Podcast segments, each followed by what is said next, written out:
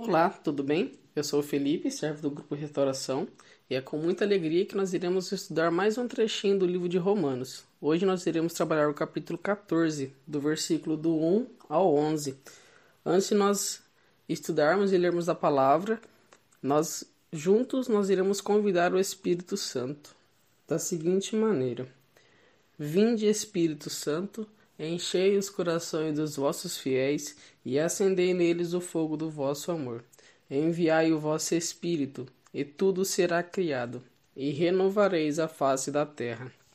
Oremos, ó Deus, que, instru que os corações dos vossos fiéis, com a luz do Espírito Santo, fazei que apreciemos retamente todas as coisas, segundo o mesmo Espírito, e gozemos sempre da sua consolação por Cristo Senhor nosso. Amém.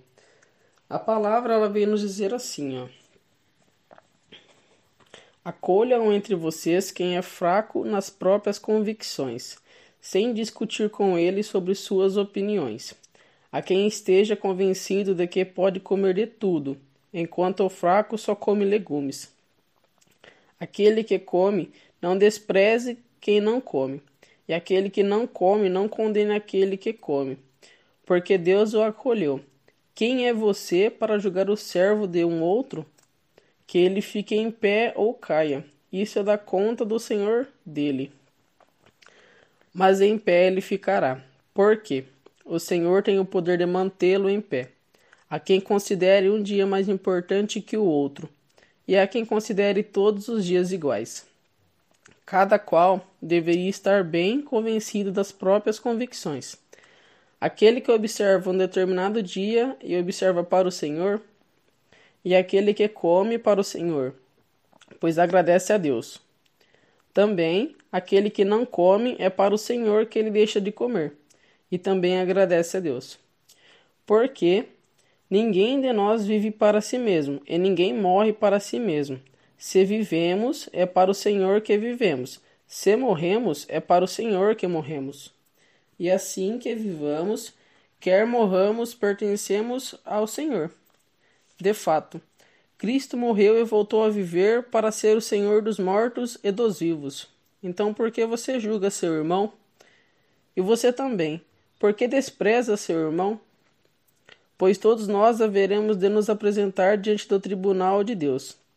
Com efeito está escrito: Por minha vida, diz o Senhor, todo joelho se dobrará diante de mim e toda língua dará glória a Deus. Até aqui, palavras do Senhor, graças a Deus.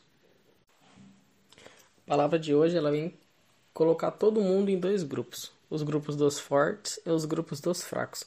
Quem são os grupos dos fortes? Os fortes mencionados aqui são aquelas pessoas onde no qual elas foram elas receberam a libertação através de Cristo. Então elas abandonaram a sua vida antiga, vamos assim, assim eu posso dizer.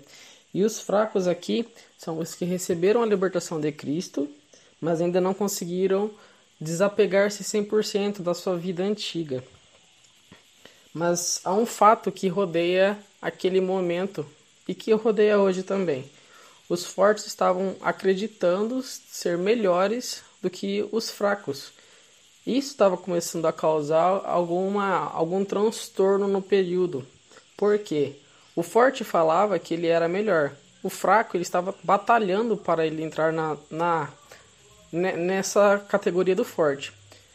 Entretanto, os fracos, eles se sentiam coagidos, eu vou usar esse termo coagidos mesmo. E eles às vezes acabavam desistindo desse processo de conversão e eles voltavam de novo para a sua vida antiga.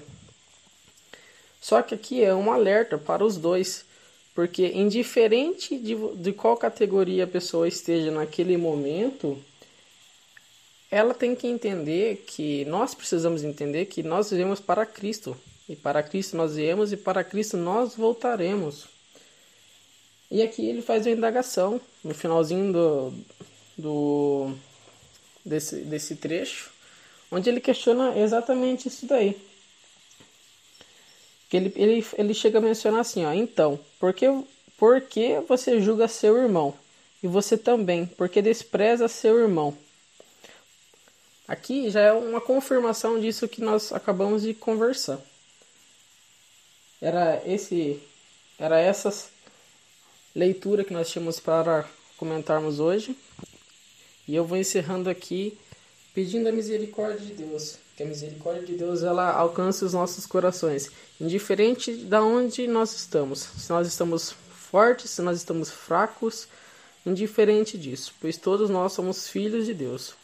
Então que o Senhor agora, com a sua infinita bondade, com a sua infinita misericórdia, que o Senhor agora venha ajudar os nossos corações, ajudar a entender que quem é forte precisa ajudar o seu irmão e que quem é fraco precisa continuar na batalha.